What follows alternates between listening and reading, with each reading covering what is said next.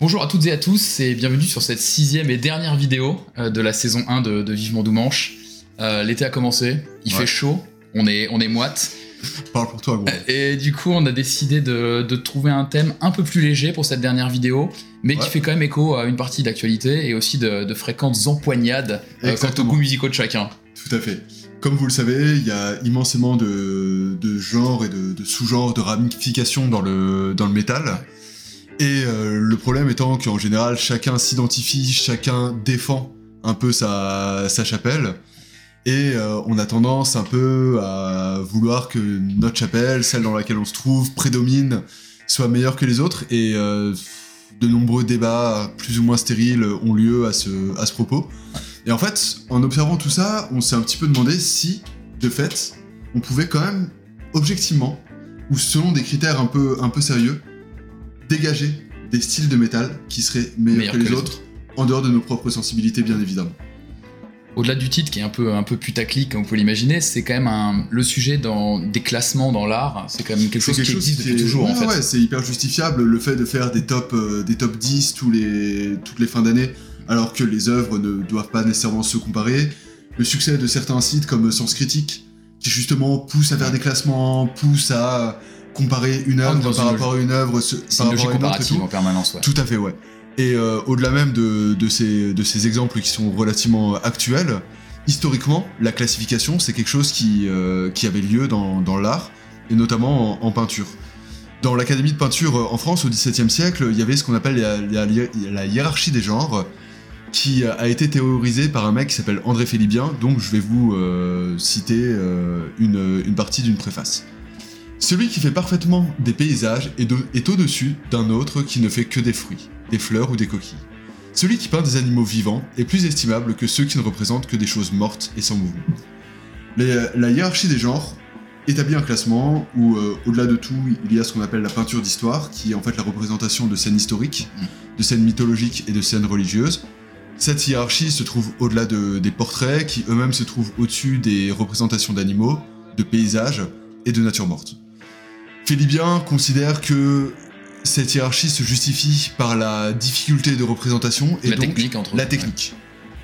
Effectivement, et on retrouve un peu cette logique, et du coup la question qu'on a été amené à se poser, c'est au fond, si on essayait d'un peu d'objectiviser les choses, est-ce qu'on n'arriverait pas, en établissant des critères particuliers, à essayer de trouver, euh, on va dire, des éléments pour pouvoir classer les différents genres de métal C'est-à-dire, est-ce que c'est quelque chose qui est euh, logique, quelque chose qui ne l'est pas? Est-ce que c'est possible, ne serait-ce que possible de classifier là? Donc on s'est posé cette question. Est-ce que, en fait, en mettant quelques filtres dans, nos, dans notre perception de la musique, en établissant quelques critères, en classifiant les genres par rapport justement à des critères, est-ce que certains genres de métal ne sont-ils pas meilleurs que les autres? Exactement. Alors évidemment, loin de nous la volonté de faire un top 10 putaclic que certains youtubeurs adoreraient faire, mais exclusivement d'essayer de trouver des pistes euh, de réflexion sur le, sur le sujet.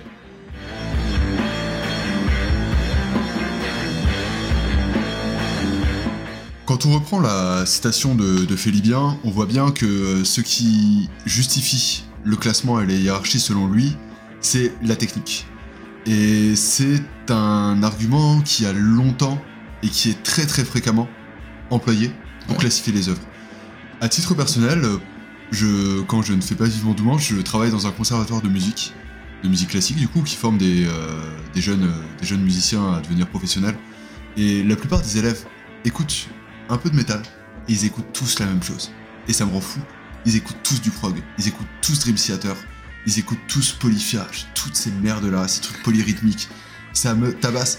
Mais en fait, quand ils écoutent ça, c'est parce qu'ils ont conscience, plus que les non-musiciens, que ces groupes-là sont d'excellents musiciens Ouais. et ils arrivent à comprendre pourquoi et à te justifier à quel point Petrucci est un bon guitariste. Oui, bien sûr. Mais on voit ça d'ailleurs quand moi j'ai, je suis allé voir plusieurs fois Paul Gilbert en concert par exemple, Steve Vai, que des musiciens dans la voûte. Bien Donc sûr, là ouais. c'est logique parce que c'est un guitariste, mais quand t'as un excellent guitariste dans un très bon groupe de, de prog ou quoi que ce soit, que des musiciens dans la, dans la foule parce que ils vont apprécier le critère technique et souvent le prog est vu comme un genre un peu snob précisément pour cette raison parce que c'est un, un genre qui est très riche, très élitiste et qui est surtout pour des Surtout. musiciens. ouais. et qui ne, qui ne vise pas à émouvoir. Le, le fait de lier la musique et l'émotion, c'est euh, en fait une vue de l'esprit peu ou prou, parce que dans l'histoire de la musique, ça n'a pas toujours été le cas. Et, euh, et tu, on peut écouter de la musique rien que pour admirer la technique, la musicalité, et la, les capacités à créer de certains, euh, musiciens. Ouais, puis l'un est pas exclusif de l'autre. Par exemple, moi je sais qu'un de mes albums préférés, euh, c'est un instrumental, mais c'est quasiment tout l'album confondu, c'est euh, Suspending Animation de John Petrucci. On sait que Petrucci, c'est un, un de base, ça va très très vite, mais c'est un album, je trouve, qui a des compositions hyper émotives que j'aurais pas forcément dans un album qui se veut émotif différent avec, avec des lyrics, etc. Et pourtant, il peut y avoir cette combinaison, mais c'est vrai que généralement on oppose quand même technique avec émotion et on met davantage la technique en avant comme étant des genres qui méritent plus d'être mis en avant et qui sont meilleurs précisément parce que, euh, parce que les musiciens sont bons en fait. Clairement. Et cette, euh, avant de, de rentrer dans des euh, critères un peu plus originaux, on s'était dit qu'on pouvait pas ne pas évoquer le prog.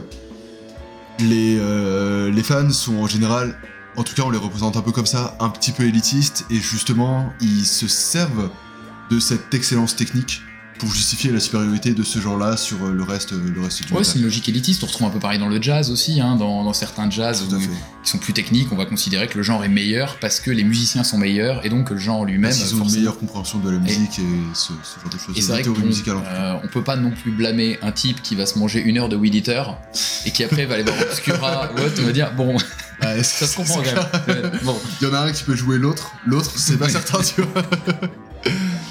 Mais en tout cas, évidemment que il me semble que c'est un critère qui est important quand on essaie de à peu près objectiviser euh, est-ce qu'un genre est meilleur que l'autre. C'est quand, même un- c'est quand même un critère qui doit être pris en compte. Réducteur de merde, mais c'est parce qu'on écoute pas de prog, gros. Enfin, moi, Mais moi, oui, mais, hein. mais je suis d'accord avec toi, c'est quand même un critère qui est hyper réducteur parce que euh, un genre qui serait pas technique du tout mais qui est vecteur d'émotions très fortes. Après tout, est-ce que l'objectif de la musique c'est pas de faire vivre des émotions? Ça peut Si, l'être. Ça, peut l'être, etc. Donc c'est un critère, mais c'est certainement pas le critère pour déterminer euh, comment hiérarchiser les genres. Voilà, donc euh, arrêtez les fans d'Opès.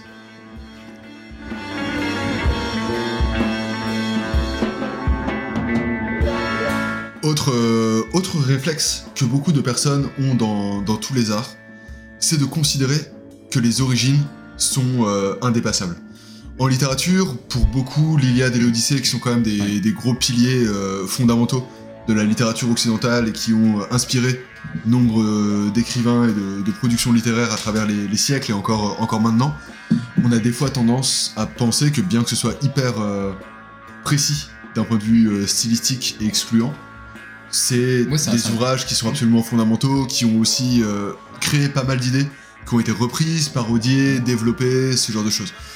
Mine de rien, qu'on le veuille ou non, dans le métal, c'est quelque chose qu'on retrouve énormément. Évidemment.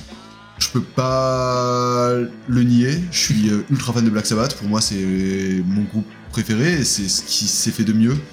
Mais quand tous les, toutes les personnes en interview déifient justement cette espèce de d'origine de type voilà, nous quand on a créé ça, Ouais. on voulait juste faire comme eux, On a créé on un voulait parce juste qu'on aime. un tel, exactement un tel. voilà, juste pour rendre hommage à ça, à ça, à ça. En fait, le biais cognitif qui te fait penser que toute production ultérieure est en fait une réécriture de ce qui s'est fait de base peut te pousser à te dire autant directement aller aux sources et ne pas euh, et voir la source comme une, euh, une sorte de production euh, finie Ouais, qui n'a pas de qui ne peut pas être dépassée en fait Bah, étant donné qu'elle n'a ouais. qu'inspiré c'est pour ça qu'en fait, tous les genres pionniers, euh, que ce soit évidemment le hard rock, le heavy metal à l'ancienne, etc., c'est le souvent vu par des tout, gens bien sûr au-delà de l'aspect un peu, comment dire, sentimental, des gens qui ont découvert le métal à cette époque, avec tel type de genre, etc., c'est que c'est considéré souvent comme des genres supérieurs, même si ce sont des genres qui aujourd'hui sont parfois euh, complètement perdus, ou en tout cas avec une qualité musicale moindre, mais parce qu'il y a ce critère, euh, ce côté pionnier un peu. On est le premier genre, on a été un des genres majeurs pour lancer la scène, et euh, bah, en fait, vu qu'il y a eu une influence sur les acteurs de la scène, mais aussi sur le public, en fait, on considère que le genre est meilleur, juste parce que voilà, il y a un fait. côté. euh. D'ailleurs, dans ces cas-là, plus que des genres, on parle vraiment de groupes. Black. Sabbath, Judas Priest, Maiden, qui ont tellement inspiré derrière, qui continuent encore d'ailleurs. Ouais. Je sais oublié plus si Metallica à euh, je crois, oublié ouais, Metallica à je- Non, j'oublie Metallica, mais pas, pas à dessin. C'est vrai que c'est c'est moi, mon- c'est moi mon truc. hein. Mais euh, je sais plus qui avait dit, il me semble que c'est soit Scott Ian, soit Rob Zombie, en interview, qui avait dit qu'en fait, tout le métal, c'est Black Sabbath en plus rapide, en plus long, en plus lent. Jouer à l'endroit, jouer à l'envers, jouer plus grave, Mm. jouer plus aigu. Ce qui est un peu réducteur, mais ce qui est pas complètement faux sur les débuts en tout cas. ouais. Clairement, tout à fait. Ouais. Et euh, au-delà de, de ça, tous ces pionniers aussi ont ce côté quand ils sont arrivés. Et quand tu quand as des espèces d'interviews de fans qui t'expliquent quand ils ont découvert Metallica, ce genre de choses, en fait, c'est des, des groupes qui évoluaient sur des terrains quasi vierges, Ouais. ou euh, qui, qui étaient justement en train, de, en train de pousser. Et tu te dis qu'il y avait vraiment un avant et un après. Et des fois, c'est juste l'histoire de moi, Ouais. mais le, le fait qu'ils se retrouvent un peu seuls, un peu euh, défricheur Mhm. de toute une esthétique les rend pour beaucoup genre indépassables. Effectivement, mais c'est pour ça que quand on a essayé de réfléchir à quels étaient les critères qu'on pourrait mettre en avant, c'est évident que le critère de, de l'antériorité ou le critère du caractère pionnier, je sais pas comment on peut le définir, mais ça paraît comme un critère assez évident, pas forcément parce que objectivement c'est celui qu'il faut retenir, c'est parce que de fait c'est le critère que beaucoup de gens retiennent. Bien sûr. Et on le voit toujours quand il y a les combats sur les- le- le- la programmation du Hellfest, les têtes d'affiche avec tel ou tel groupe.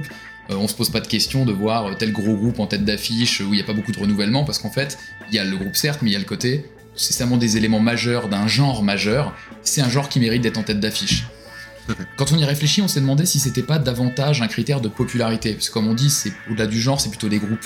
Mais en fait, le critère de popularité est pas forcément le bon pour dire est-ce qu'un genre est meilleur parce qu'il est plus écouté que l'autre.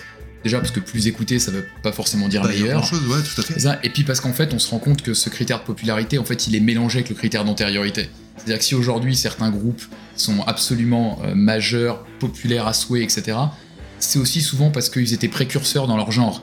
Et même si c'est forcément plus récent, mais quand on prend les exemples de Rammstein ou autre par exemple, c'est pas du heavy de l'époque, mais mine de rien, c'est devenu énorme et dans l'Indus, c'est devenu un, un- un monument Ouais. Parce que Alors qu'ils sont même pas pionniers dans, dans. Exactement, mais parce que ça a été euh, peut-être le premier groupe qui a démocratisé autant. Tout Et donc en fait, voilà, le critère pourtant de popularité il nous semble pas très pertinent, mais il est en fait lié au critère de l'antériorité qui lui l'est. Par contre, c- certains- certaines fois, on peut aussi se dire que l'appréciation d'un album dépend de l'histoire. Tous les albums de Proto Black et les, euh, les premiers albums de la, de la seconde vague norvégienne avec les Demysteries Dom Satanas, Mm. les Emperor, ce genre de choses, sont des albums qui sont absolument excellents. Mais s'ils sortaient maintenant avec toute l'histoire qu'il y a derrière, on trouverait juste que c'est une sorte de redite. Ouais. Le fait qu'ils sortent sur un terrain qui est quasi vierge et que ce, soit, ce sont des albums qui commencent à explorer quelque chose qui va être retravaillé euh, par la suite, en font des albums qui sont peut-être plus respectés pour ce qu'ils Ouais. sont que leur qualité euh, intrinsèque musicale. En tout cas, les deux sont difficiles à, à séparer, j'ai Ah ouais. j'ai le sentiment. Complètement, en tout cas, euh, ce qu'on peut dire, c'est que le, cette espèce de critère d'antériorité, je sais pas comment on peut l'appeler, c'est quand même un critère, euh, c'est un peu un critère de révérence aussi. hein, Tout il- à fait, ouais. Il y a forcément le truc, mais ça reste quand même un critère qui permet, en tout cas à certaines personnes, de créer une hiérarchie dans les genres, tout simplement.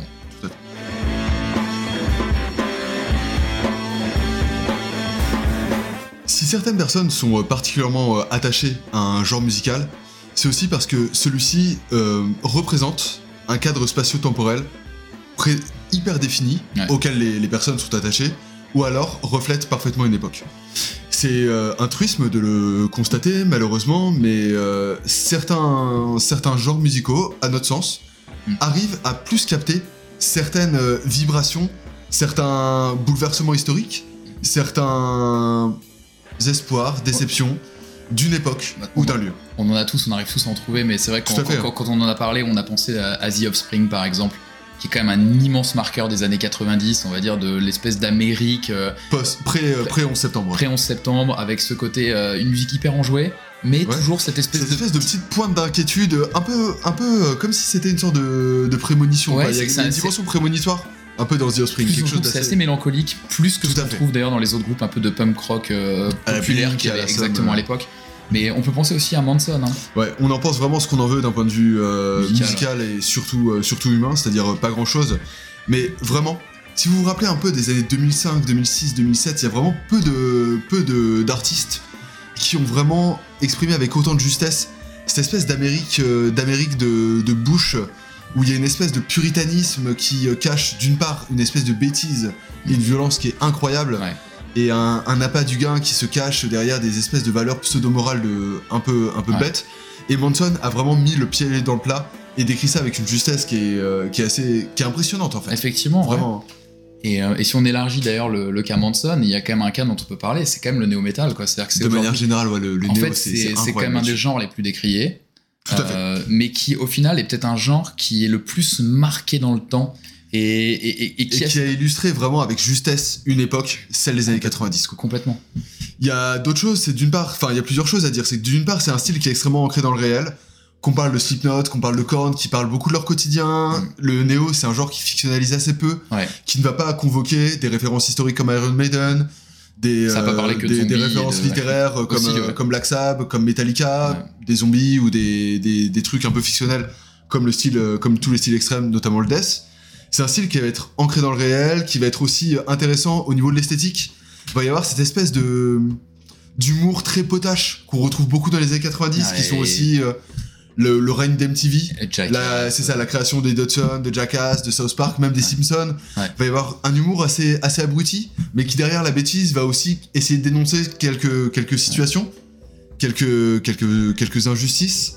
Et autre part, je, je trouve que le néo, c'est aussi l'illustration d'un d'un phénomène qui est extrêmement importante dans l'histoire de, de la musique actuelle, c'est que les années 90, c'est le moment où le rap passe devant le rock en termes de musique contestataire, musique populaire et expression de la jeunesse.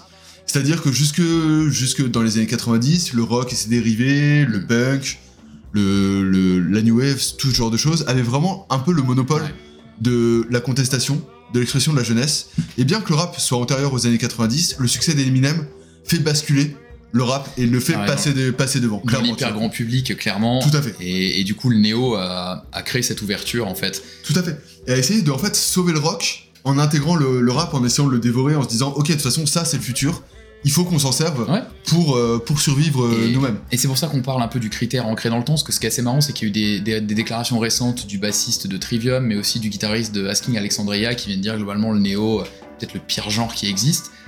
C'est ce qui peut se défendre, hein, il faut dire qu'il y avait quand même beaucoup de groupes a, qui étaient, a à- qui étaient hein. à a la poubelle, beaucoup, non, mais il a clairement. acheté, Mais il y a quand même ce côté, non seulement on est sur un genre qui a apporté une quantité massive de gens vers le métal, à une époque, Clairement. etc.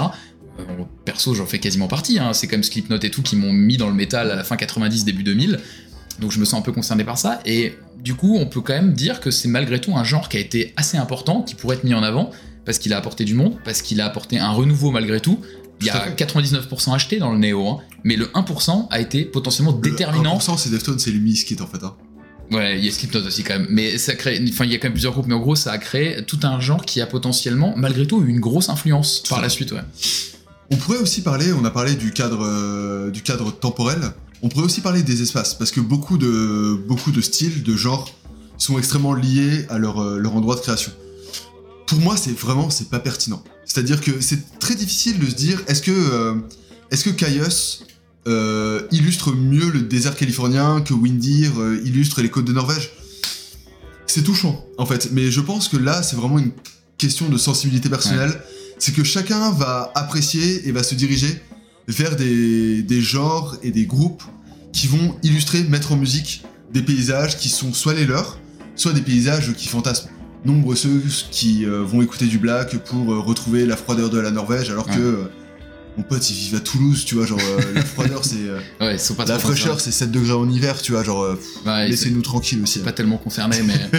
mais c'est pour ça qu'on a un peu mis en avant ce critère aussi, qui peut paraître un peu étonnant, mais le critère spatio-temporel, au final, à partir du moment où un genre a autant marqué une époque, bah, au fond, est-ce qu'on peut pas être dans la hiérarchie considérer que c'est un bon genre, en fait, tout simplement, Tout parce qu'il a marqué une époque et qu'il est, euh, qu'il est connoté. Tout à fait. Et autant on peut dire que le néo est pauvre musicalement et n'a plus aucune, aucune espèce d'intérêt maintenant, parce que c'est un objet historique, autant vraiment peu de genres ont été aussi, euh, ont marqué de manière aussi juste et ont décrit de manière aussi précise ce qu'était les années, ce qu'était une époque donnée, les années 90 en l'occurrence.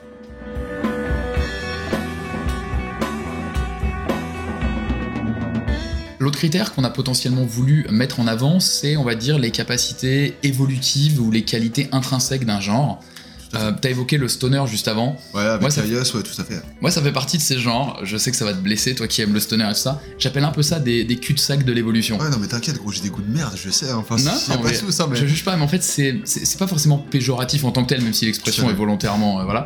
Euh, c'est plutôt de dire, en fait, ce sont des genres qui ont un, des- on va dire des critères esthétiques, des conditions esthétiques qui sont tellement précises Tout à fait. qu'en fait, Pour rentrer dans ce genre-là, il faut quand même remplir un certain cahier des charges. et qui est tellement précis Ouais, et contraint que en fait bah, tous les groupes font peu ou prou la même chose en permanence et euh, globalement du stoner euh, de 99 ressemblera du stoner de Tout à 2017 qui ressemblera du stoner de 2023 Et c'est d'ailleurs aussi euh, marrant de voir que par exemple dans le stoner t'as une grosse scène suédoise qui sonne hyper aride alors qu'il fait moins, moins 20 degrés chez, chez eux ces gros bâtards tu vois. On en place une pour Truck Fighters, immense suédois qui font un truc genre très très chaleureux, tu vois. Mm. Alors qu'ils viennent de Göteborg et que Ouais. ils pèlent sa mère. Effectivement, il y a- il y, a plusieurs scènes qui sont comme ça. hein. Tout à fait. Le power, euh, le crust, Le stoner. le beatdown. J'adore, Ouais, Love de Nasty, mais genre euh, le beatdown, euh, c'est fermé, tu vois. Genre, Ah oui, tu, bah, tu- tu peux pas en sortir quoi. Ah non, c'est sûr, c'est sûr. Il n'y a pas beaucoup de neurones non plus, donc forcément, ça, aide- ça aide beaucoup. T'as pas, pas les capacités intellectuelles d'évoluer Exactement. toi-même. Mais ce qui est certain, c'est que ouais, ce sont des codes un peu. euh, voilà, c'est un monde fermé. Donc, a- C'est des styles qui sont en fait très poussés esthétiquement. Pour en faire partie, il faut, comme on l'a dit, remplir un certain nombre de cahiers des charges qui te permettent de te qualifier de, de tel. Sauf que du coup, les capacités de renouvellement sont, euh, sont Bah, assez. euh, potentiellement hyper limité, quoi. tout à fait. Ce qu'on ce qu'on retrouve pas d'ailleurs dans d'autres genres qui C'est ça. sont. euh, À l'inverse, qui irriguent un peu plus d'autres, quoi. tout à fait. Ouais. À l'inverse, il y a vraiment certains styles qui directement se sont développés dans plein de directions très différentes.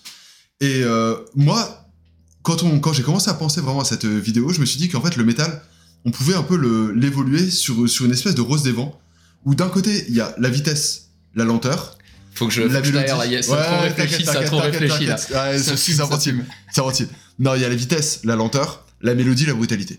Et pour moi, le genre qui a les meilleures capacités d'évolution, c'est le death. Ouais. Parce que au final, le death, si on y réfléchit, il a dès son origine, il était à la fois brutal, à la fois mélodique. Il y a eu D-Side d'un côté, toute la scène de Godborg qui très vite est arrivée et a mis des, des Ouais. leads, a, a ramené un peu tout le, tout le délire d'Iron Maiden euh, à la maison. Ça a été rapide, ça a été, euh, ça a été lent, euh, Death, Death pour le côté rapide, lent pour le côté Bolt Thrower, Obituary, ce qu'on ce qu'on veut. On peut aussi se dire qu'il y a eu une dimension à la fois technique et à la fois genre hyper primitive. Bah, quand tu compares euh, Obituary, Nécrophagiste, avec, Obituary, ouais, c'est clair que c'est plus, c'est plus du tout la même chose. Et il y a eu même des, quelque chose d'assez, d'assez majestueux avec Morbid Angel et euh, d'assez euh, ultra schlag en fait, Ouais. hyper, euh, hyper brut, avec aucune, euh, aucune envie de, de faire. De donner un souffle épique au, au truc. Napalm Death, il y a, a aucune épicness dedans quoi. Non, c'est sûr. C'est vraiment un genre au final qui, en fait, qui se subdivise en tellement de genres, mais aussi parce qu'il a des codes qui sont entre guillemets limités, et c'est un terrain de jeu illimité. Tout et c'est pour ça qu'on pourrait considérer qu'en fait c'est un genre qui est peut-être meilleur que les autres, non pas parce que musicalement il est meilleur que les autres, mais, mais parce qu'il a cette capacité à pouvoir se renouveler et à, Et à s'insérer dans d'autres genres. exactement et à exactement et à potentiellement à expérimenter d'autres choses, aller dans d'autres directions, tout en restant du death. C'est-à-dire qu'en restant le genre qu'il est, tout simplement. Il y a quand même d'autres genres qui ont eu un peu ce côté, alors pas forcément intrinsèquement, mais qui ont irrigué les autres, je pense notamment au trash, Ouais, euh, parce que mine de rien, il y a quand même du, du death qui s'en inspire beaucoup. Euh, moi, je suis un grand fan de Kalma, par exemple, c'est du death mellow avec du trash. hein, euh, et on- Tout, euh, toute la partie avec le black aussi. Ouais, Midnight, tous ces groupes-là, effectivement, qu'on retrouve assez aisément et qui montrent potentiellement, on va peut-être pas dire une supériorité du genre, mais en tout cas, être capable d'être vecteur de, de pouvoir irriguer d'autres genres, de pouvoir pousser d'autres genres, tout en restant majeur, se renouveler. Et c'est surtout le critère de renouvellement. Ce qu'on critique sur le stoner, c'est que ça se renouvelle absolument pas. Euh, Le death, quand vous écoutez du death des 80, death de 90, death de 2000, death de 2010, etc., etc., on a l'impression que c'est pas le même genre, alors que si. Mais euh, il y a un beau fil conducteur en tout cas.